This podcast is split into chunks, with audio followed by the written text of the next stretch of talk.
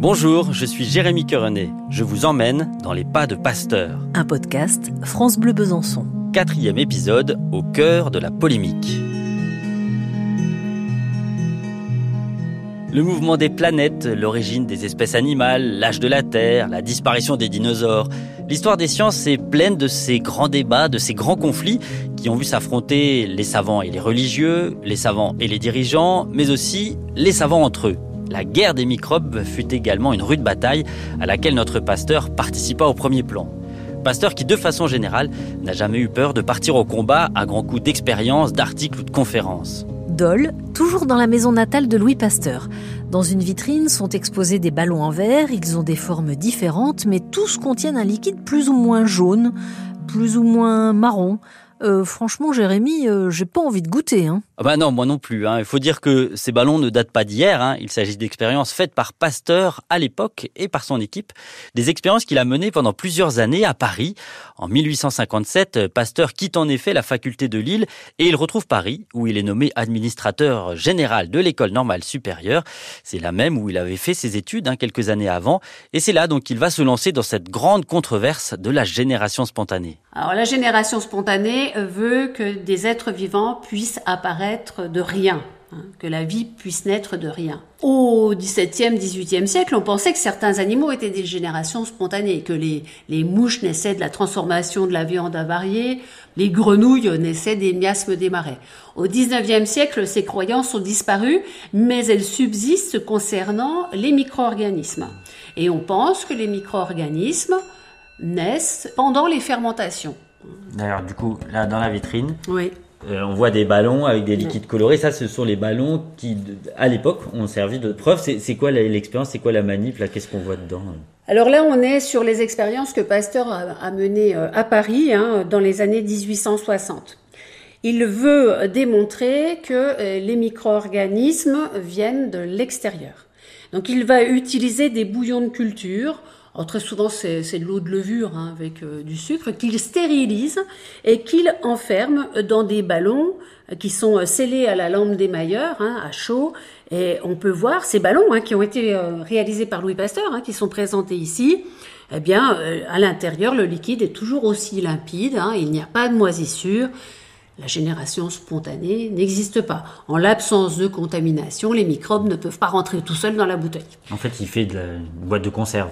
Complètement. Bah, on n'est pas très loin hein, des découvertes d'Aper, on est juste après. Bon, Aper le faisait de façon empirique. Hein. Pasteur va démontrer par cette expérience que euh, finalement la mise en boîte, hein, la mise en conserve euh, à l'origine, est tout à fait plausible, puisque en chauffant euh, le produit, on va tuer les micro-organismes qui sont à l'intérieur, qui sont responsables de la dégradation biologique de la matière.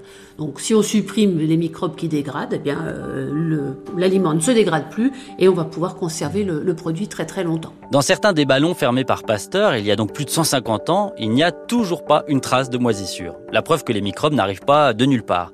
C'est vrai que cette idée peut sembler complexe et contre-intuitive parce que les microbes ne sont pas visibles à l'œil nu et donc on ne les voit pas quand par exemple ils circulent dans l'air et se déposent sur un morceau de viande, un fruit trop mûr ou n'importe quoi d'autre. Pour prouver que la génération spontanée n'existe pas, Pasteur doit multiplier les expériences. Et il en réalise une importante à trois altitudes différentes.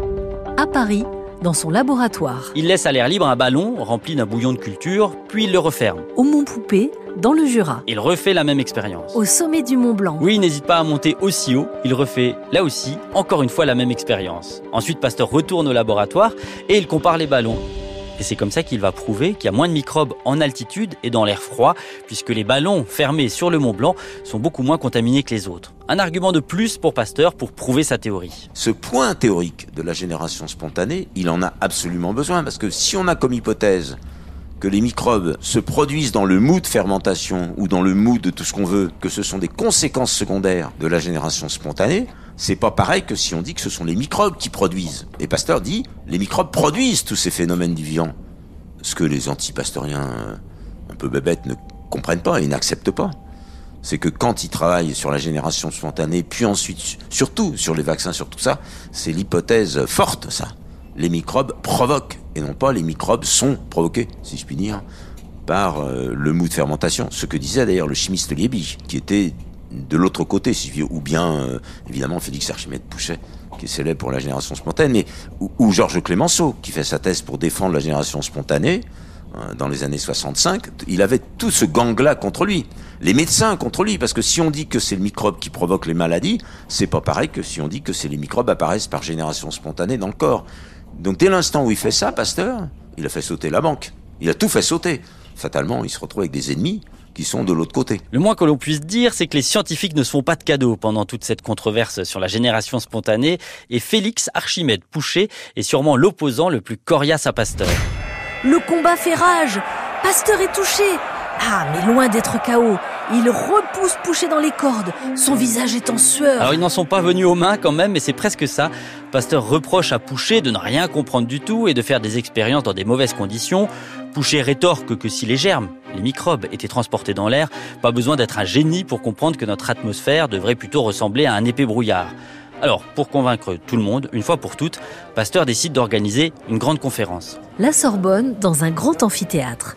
Dans la salle, des chercheurs, des médecins, des journalistes, des gens influents, et sur scène, Pasteur et ses ballons. Nous sommes le 7 avril 1864 et Pasteur va livrer cette dernière grande bataille dans la guerre des microbes. Pasteur ne choisit pas la conférence populaire, par exemple, comme objet de médiatisation. Il choisit la conférence top level. Les grands de ce monde, qu'ils soient scientifiques, artistes ou, scientifiques, viennent assister euh, au coup euh, de massue euh, que Louis Pasteur va donner à la génération spontanée. Les journalistes en rendent compte dans les journaux le lendemain et cette conférence, hein, tout le monde dit qu'elle est magistrale, il utilise tous les outils possibles.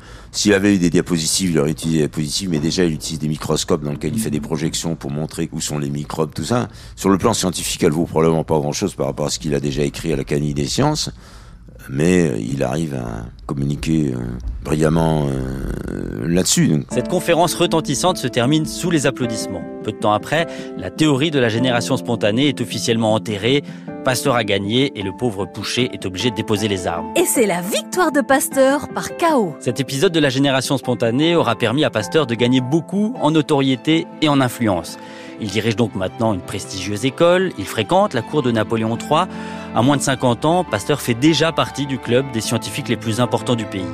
Il lui reste encore quelques marches à gravir, quelques pas à faire avant de devenir une star internationale.